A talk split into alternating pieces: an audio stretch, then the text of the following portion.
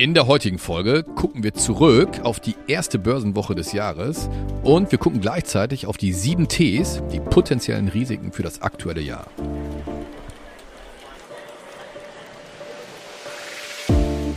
Märkte kompakt. Vermögen, regional, Vertrauen. Der VR Private Banking Podcast Ihrer VR Bank Westmünsterland. Es begrüßen Sie Christoph Bender und Marco Sottrup. Die im Podcast besprochenen Inhalte stellen ausschließlich allgemeine Informationen dar und beinhalten keine Kauf- oder Anlageempfehlung und Anlageberatung.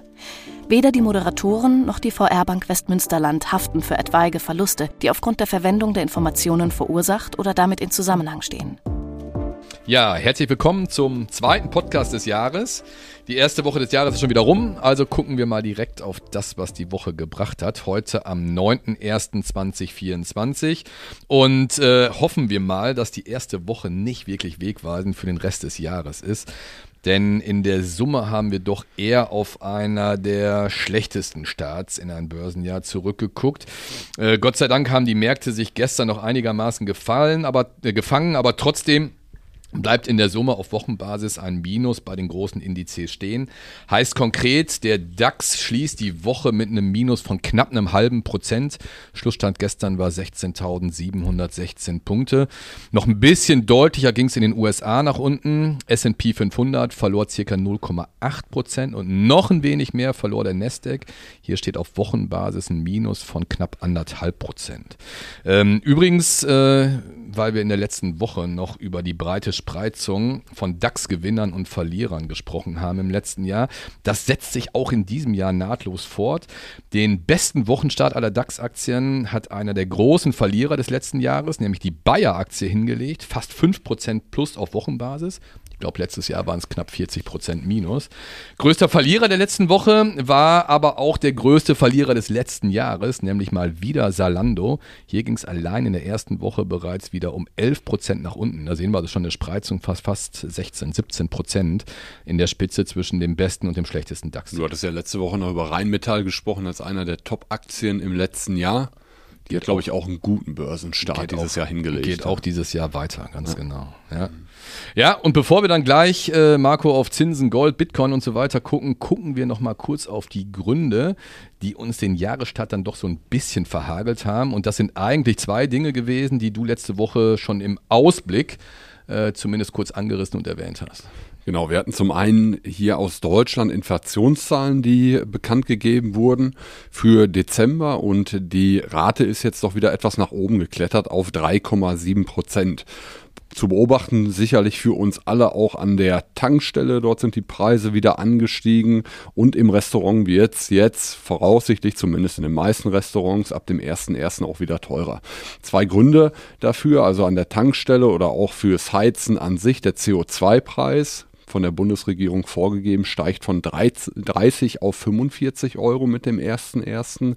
Und die Mehrwertsteuerreduzierung für die Gastronomie wurde ebenfalls jetzt zum 1.1. wieder angehoben von dem reduzierten Satz 7% auf nun wieder 19%. Beides wird sicherlich in den nächsten Wochen und Monaten auch eine ähm, gewisse Rolle spielen. Es gibt außerdem einen Sondereffekt und zwar hatte die Bundesregierung einmalig im Dezember 2022 2020 die Abschlagszahlungen für Gas und Fernwärme für die privaten Haushalte übernommen. Und das drückte natürlich dann die ähm, Kosten, die Preise für eben diese privaten Haushalte vor gut einem Jahr künstlich nach unten und wirkt dann natürlich ähm, im Jahresvergleich preissteigernd. Ja, außerdem steigen die Löhne im Moment weiter kräftig an, insbesondere im Dienstleistungssektor. Das könnte dazu führen, dass der Rückgang der Inflation im gewissen Maße vielleicht in den nächsten Monaten zu beobachten, dann auch in Stocken kommt, nachdem wir im letzten Jahr ja von den Raten auch deutlich ähm, nach unten gelaufen sind. Eine gute Nachricht gibt es aber auf jeden Fall auch. Die Kerninflation, also die Rate ohne Energie, ohne Lebensmittel, sinkt weiter auf jetzt 3,5 Prozent und das signalisiert, signalisiert schon, dass der Preisdruck in der Breite insgesamt weiter nachlässt. Und ja, ich hatte gerade schon mal über, über die Löhne gesprochen, Gehälter gesprochen, ganz interessant. Bis Ende ähm, 2024 stehen hier in Deutschland für 12 Millionen Beschäftigte Tarifverhandlungen an, Und ähm, die größte Branche ist die Metall- und Elektroindustrie mit ungefähr 3,6 Millionen Beschäftigten. Also ähm, da werden sicherlich auch die Tarifabschlüsse eine gewisse Rolle für den weiteren Verlauf der Inflation spielen. Also das vielleicht einmal hier zu Deutschland. Kurzer Schwenk rüber in die USA. Auch dort ähm, interessante Daten, die am vergangenen Freitag bekannt gegeben wurden. Da wurde der Arbeitsmarktbericht veröffentlicht und die US-Wirtschaft hat mehr Stellen als erwartet geschaffen. Ähm, 216.000, erwartet wurden 170.000. Also Arbeitsmarkt nach wie vor sehr, sehr robust. Arbeitslosenquote liegt bei 3,7 Prozent. Allerdings kann man auch sagen, ein separat, separater Bericht zeigte, dass es gerade bei den Aktivitäten im Dienstleistungssektor schon zu einer deutlichen Verlangsamung gekommen ist. Außerdem wurden die Zahlen vom Arbeitsmarktbericht aus dem Vormonat noch etwas nach unten korrigiert, also das eher ähm, schlechte Signale und Sie kennen es aus den vergangenen Monaten. Im Moment ist es oder interpretiert der Markt es ja nach wie vor so, dass dann relativ schlechte Wirtschaftsnachrichten gut für die Börsen sind Sie kennen das alte Lied, also schlechte Wirtschaftsdaten, ähm, Verlangsamung des, des Preisniveaus, Rückgang der Inflation, Zinsen werden dann äh, gesenkt und das tut natürlich der Aktienanlage oder der, der Anlageklasse Aktien insgesamt gut. Ja, ähm, das soweit vielleicht einmal zu dem Arbeitsmarktbericht aus den USA, sicherlich auch in, ähm, in weiteren Auge zu behalten. Und ich glaube, du sagtest es gerade auch schon, Christoph, diese sehr, sehr gemischte Bild, auch gerade in den USA am Freitag, genau. gute Nachrichten, schlechte Nachrichten, hat dann auch zu so einer Art Berg- und Talfahrt geführt, ähm, ja. ohne klare Richtung. Vor allem hat es dann auch wieder Auswirkungen auf die Zinsen. Wir kennen die Leier ja und wir hatten es auch im letzten Podcast ja. schon gesagt, mal gucken, ob der Markt nicht gegebenenfalls hier auch Ende des letzten Jahres schon zu schnell zu viel Positives eingepreist hat. Aber du hast es gerade gesagt, wir werden es im Laufe des Jahres sehen. Fakt ist auf jeden Fall, dass erstmal die Zinsen wieder gestiegen sind. US-Staatsanleihen, zehnjährige, sind gestern erstmals seit fast einem Monat wieder über die 4%-Marke gestiegen. Und in Deutschland sieht es parallel verschoben ähnlich aus. Auch hier sind die Zinsen erstmals seit knapp einem Monat wieder über die 2% gestiegen. Zehnjährige deutsche Staatsanleihen liegen bei 2,15%. Und an der Gleichung hat sich auch im neuen Jahr nicht wirklich was geändert. Steigende Zinsen, Gegenwind für den Goldpreis. Hier steht auf Wochenbasis fast äh, 2% Minus. Eine Unze kostete gestern Abend 2028 Dollar. Einziges äh, oder einziger Lichtblick, da hatten wir letzte Woche auch schon kurz drüber berichtet, ist der Bitcoin. Äh, hier geht es deutlich nach oben im neuen Jahr. Fast 12% auf Wochenbasis. Ein Bitcoin kostete gestern 47.000 US-Dollar circa.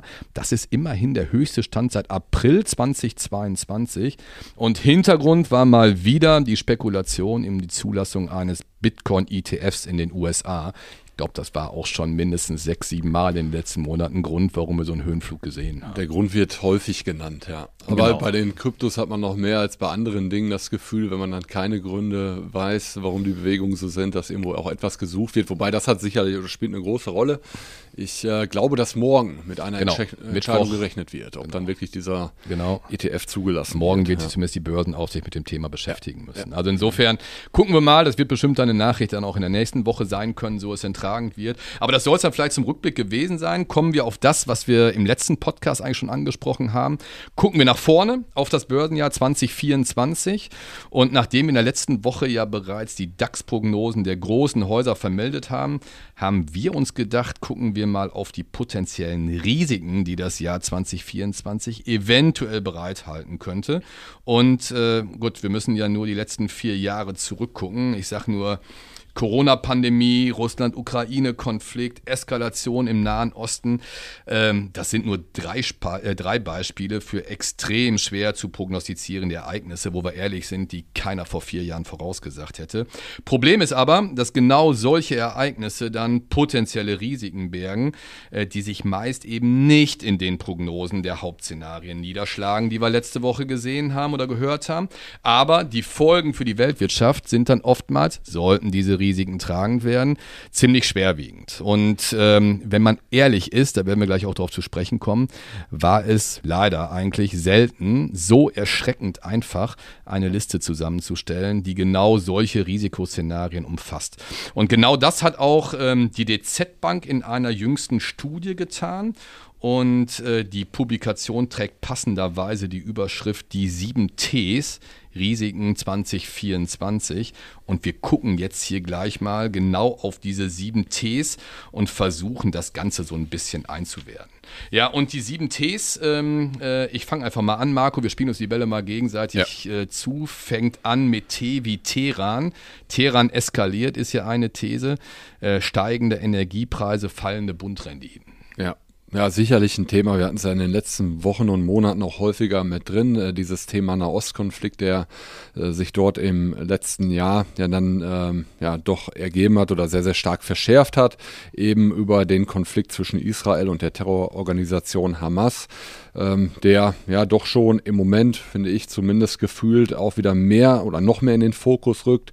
Eben auch durch ähm, den Libanon, der in den Konflikt mit reingerät, die Hisbollah, ähm, also Israel, Libanon, die, die Lage scheint auch im Moment nicht, nicht wirklich stabil zu sein oder äh, kurz vor der Eskalation zu stehen. Größtes Risiko ist aber sicherlich, dass der Iran mit in diesen Konflikt hineingezogen wird, ähm, dass dann die USA mit der Unterstützung für Israel in einen direkten Konflikt Konflikt mit dem Iran geraten könnten. Und äh, das würde sicherlich auch sehr, sehr schwerwiegende Auswirkungen für die Weltwirtschaft haben, neben allen menschlichen Leid, was ohnehin äh, damit einhergehen würde. Aber sicherlich äh, wäre zu rechnen mit Lieferengpässen im Rohöl, im äh, Bereich der, der Gaspreise, äh, die dort die nach oben schieben, äh, schießen würden. Das würde zu einem neuen Inflationsschub führen. Gleichzeitig würde sicherlich auch das Risiko von Terroranschlägen in der Welt zunehmen.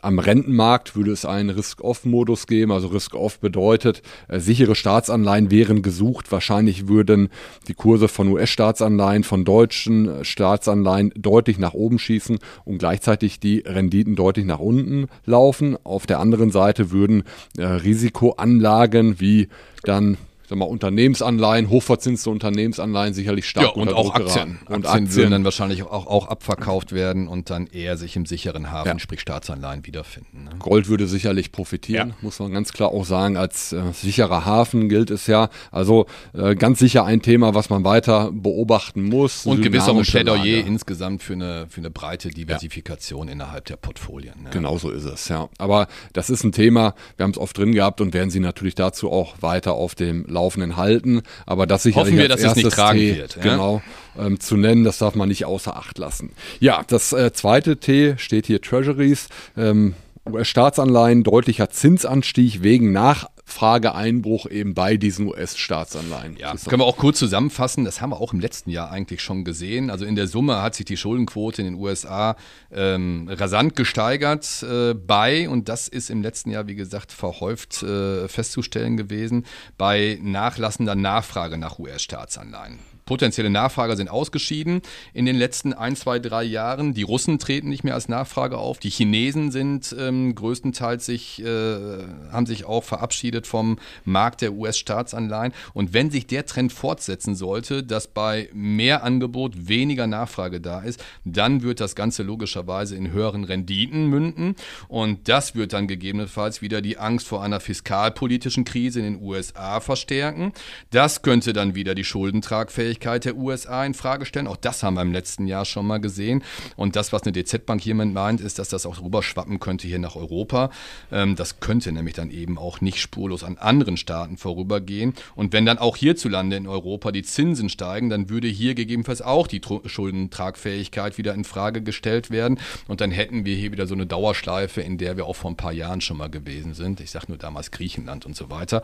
Und das wäre bestimmt etwas, äh, was dann tatsächlich auch in steigenden Zinsen mündend entsprechend Gegenwind für die Aktienmärkte bedeuten würden. Das Thema haben wir oft genug bemüht im letzten Jahr. Ich glaube, die, die Zinszahlungen aus den Schulden heraus machen ähm, jetzt zum ersten Mal die größte Ausgabenposition in den USA überhaupt aus, vor den Militär. Vor den Militär. Also daran auch, sieht man mal die Dimension, das ist schon, schon heftig. Ja. ja. und auch hier in Deutschland, auch die Zahl ist jüngst ja noch ein paar Mal über die Ticker gelaufen, ja. hat sich ähm, im Staatshaushalt äh, die Mittel, die für die Schuldenlast Last oder für die Schuldentilgung herangezogen werden, in den letzten drei Jahren fast verzehnfacht, ja. bedingt eben durch den Zinsanstieg, den wir die letzten Jahre gesehen haben. Also äh, ein Risiko, was man nicht ganz wegdiskutieren kann, aber äh, ob es tatsächlich tragen wird im nächsten Jahr, ist in meinen Augen schon mit einem Fragezeichen zu versehen. Dann könnte vielleicht eher das nächste T tragend werden.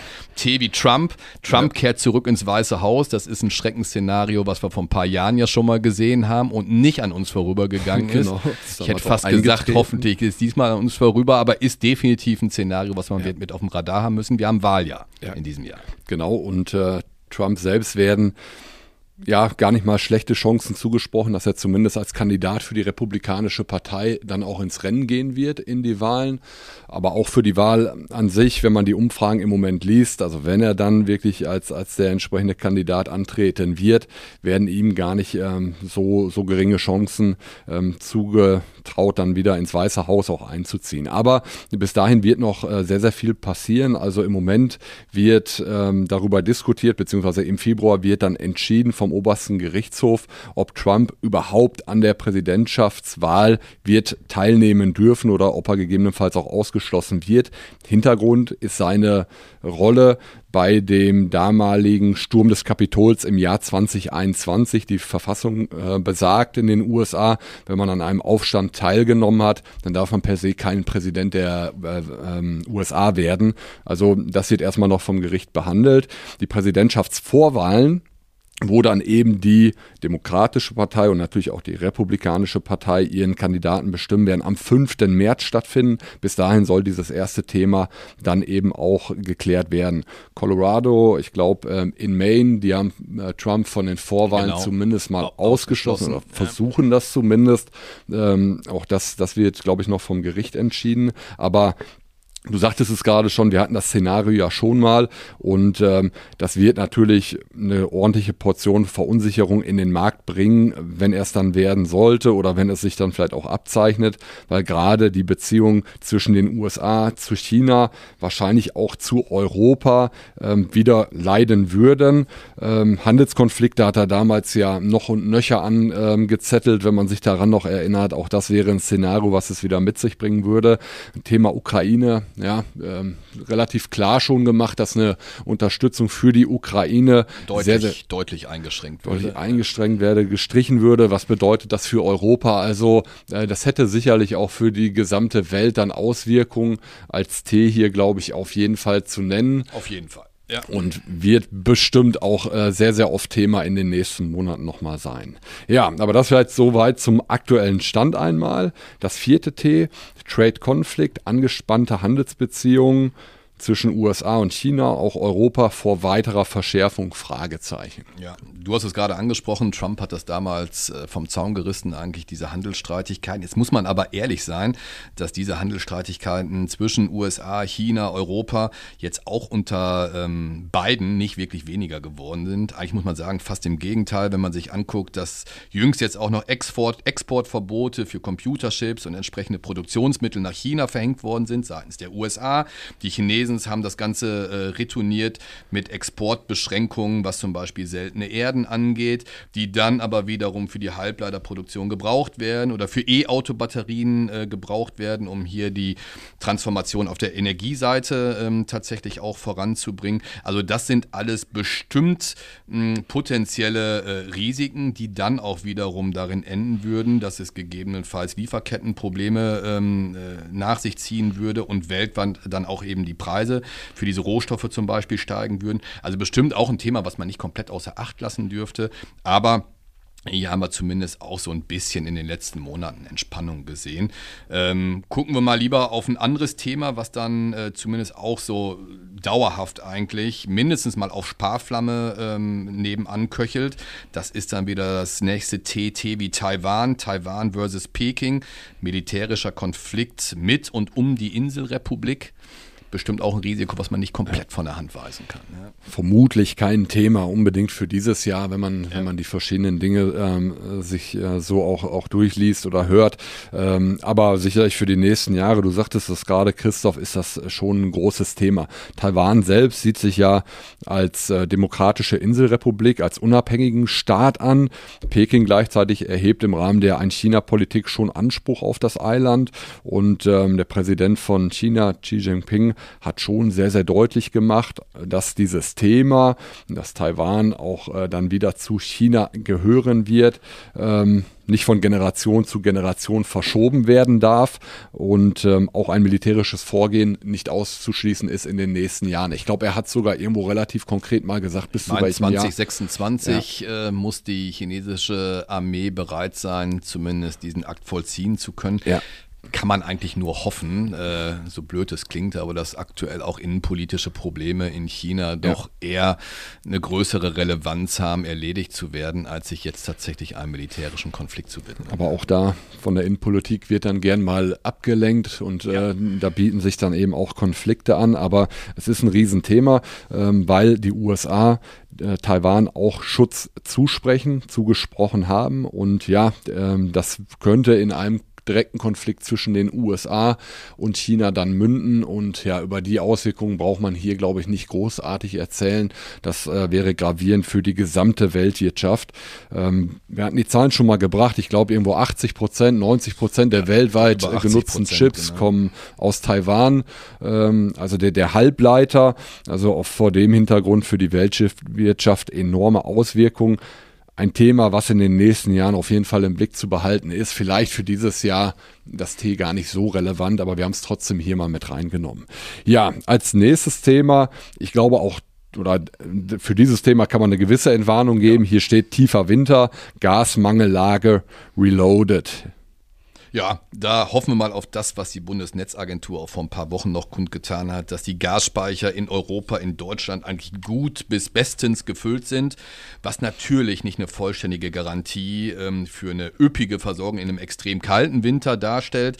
Aber das Gros des Winters haben wir vielleicht auch schon gesehen. Zumindest haben wir eher, ich glaube, den wärmsten Dezember seit Wetteraufzeichnung gesehen. Der war dann eher zu nass. Jetzt haben wir mal ein paar Minustemperaturen aktuell. Ich würde sagen, heute Morgen minus 6 Grad mit dem, äh, ich glaube, Nordosten Ostwind, das, das, war schon ordentlich frisch. Das ist so, aber äh, etwas, was wahrscheinlich für diesen Winter durchaus zu beherrschen sein wird, das Thema. Aber ja. ist bestimmt auch etwas, was in den kommenden Wintern so ein Dauerthema bleiben wird. Wie voll sind die Gasspeicher und wie sieht dann auch die Witterung tatsächlich im Winter aus? Aber ich glaube auch eher etwas, was wir, was wir an die Seite stellen können. Dann ist eher vielleicht nochmal wieder ein Thema, etwas, was die nächsten zwei Jahre akut werden könnte. T wie Trennung äh, Ampelkoalition in Deutschland vor dem Aus. Ich meine, die Leute gehen auf die Straße, wir haben es ja. gestern schon gesehen und das ist schon äh, irgendwo auch eine Reaktion auf eine Politik, die zumindest in Teilen auch mit Fragezeichen versehen werden kann.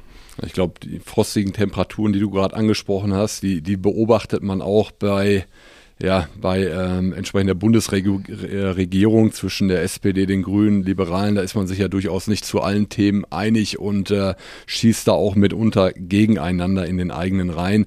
FDP hat, glaube ich, jüngst noch eine Mitgliederbefragung durchgeführt, die ganz knapp ganz mit 51 Prozent ja. irgendwie dafür gestimmt haben, auch äh, in der Bundesregierung äh, weiter zu bleiben. Aber ähm, es wirkt nicht so wahnsinnig äh, stabil. Du hast es gerade angesprochen, eine große Verunsicherung ist einfach auch da. Ähm, gerade über dieses Thema der Energiepreise, der Energiesicherheit, dass ähm, teilweise Förderungen, ich erinnere mich an die an die E-Auto-Förderung, ist ja. noch nicht lange her, KfW-Mittel, jetzt eben äh, ja die äh, Thematik rund um die um die Bauernproteste, Agrardiesel, Kfz-Steuerbefreiung und äh, da wird irgendwo gefühlt auch mitunter sehr sehr schnell äh, werden diese Förderungen dann gestrichen. Das führt einfach zu einer riesigen Verunsicherung und man sieht es am gestrigen Protest da schon auch eine große Unzufriedenheit Offenheit da ist. Würde es dann jetzt wirklich äh, dazu kommen, also gewählt wird ja eigentlich im Jahr 2025 wieder, dass wir in diesem Jahr Neuwahlen sehen würden. Ja, dann würde damit einhergehen ein womöglich sehr, sehr starkes Abschneiden auch der AfD hier in der größten Volkswirtschaft Europas. Das könnte schon an den Finanzmärkten auch für eine Verunsicherung sorgen und dazu führen, dass die Nachfrage nach Staatsanleihen für Europa, konkret aber vielleicht auch für Deutschland, eher sinken würde und die Renditen dieser Staatsanleihen dann steigen. Ähm, ja, ein Thema, was sicherlich zu beobachten ist. Ähm, ich sagte gerade AfD, äh, Sarah Wagenknecht äh, bildet, glaube ich, auch eine neue Partei oder genau, hat, bildet sie definitiv offiziell. gestern offiziell genau.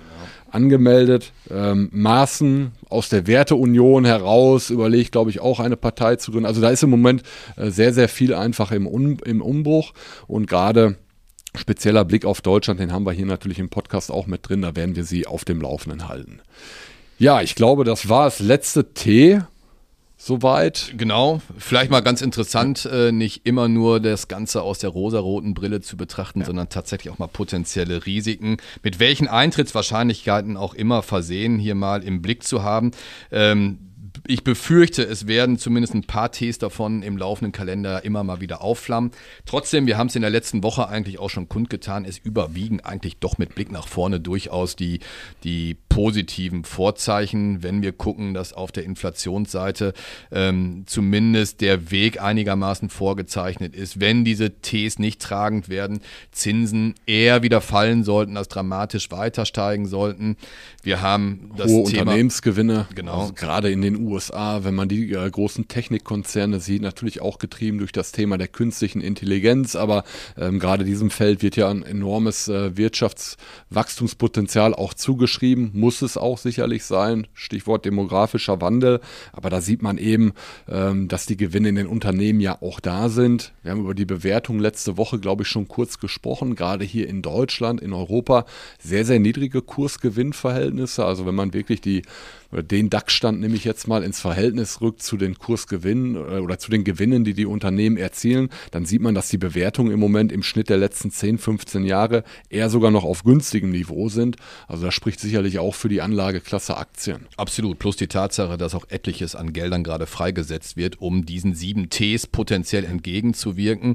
Abhängigkeitsverhältnisse von Ländern wie China, wie ähm, Taiwan, äh, wie Risiken auf der Energieversorgungsseite entgegenzuwirken. Also insofern sind das bestimmt auch Punkte, die positiv zu nennen sind und auch Rückenwind für die Aktienmärkte. Wir haben die, die großen Förderpakete, Stichwort Great Transformation, haben wir auch Inflation oft drüber gesprochen, wo man Acts, sehr, genau, sehr genau sehen kann, welche Branchen sicherlich auch profitieren. Und wie in jeder Krise, wir sprechen ja so oft auch darüber, Christoph, ist es ja so, dass gute Firmen sind ja auch ein absoluter Substanzschutz. Also gerade Absolut. wenn wir jetzt mit den Krisen in Verbindung bringen, ähm, die großen Firmen, äh, die werden immer, immer bestehen und äh, schwanken natürlich auch in ihrem Preis, aber ich glaube, dass das schon auch eine Art Kapitalsicherung dann Absolut. auch darstellt. Plädoyer für die Aktie. Absolut, genau.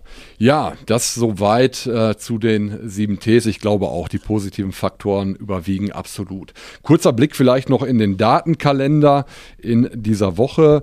Die Arbeitslosenquote für den Euro oder für die Europäische Währungsunion wird heute bekannt gegeben. Erwartet werden 6,6 Prozent nach 6,5 Prozent im vergangenen Monat und äh, Spannendster Termin auf jeden Fall am Donnerstag, am 11. Januar.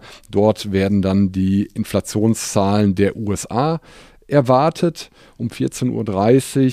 Es werden erwartet 3,3 Prozent nach 3,1 Prozent im vergangenen Monat, also hier auch ein leichter Anstieg, ähm, der gesehen wird. Unternehmenstermine noch rar gesät, aber es geht tatsächlich jetzt so langsam wieder los mit der Berichtssaison zum vierten Quartal.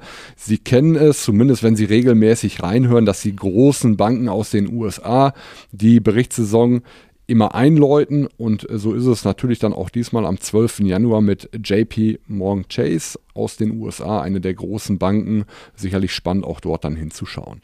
Ja, das war es dann für heute. Ich glaube, etwas länger als sonst, aber so als Ausblick ins Jahr. Vielleicht auch mal ganz interessant. Genau. Ganz interessant und genau, wir hoffen, Ihnen hat es gefallen. Übermitteln Sie uns gerne Feedback an podcast.vrprivatebanking.com www.ftf.de und natürlich freuen wir uns, wenn Sie uns abonnieren oder auch weiterempfehlen. Machen Sie es gut. Danke fürs Zuhören. Bis nächste Woche. Tschüss. Tschüss.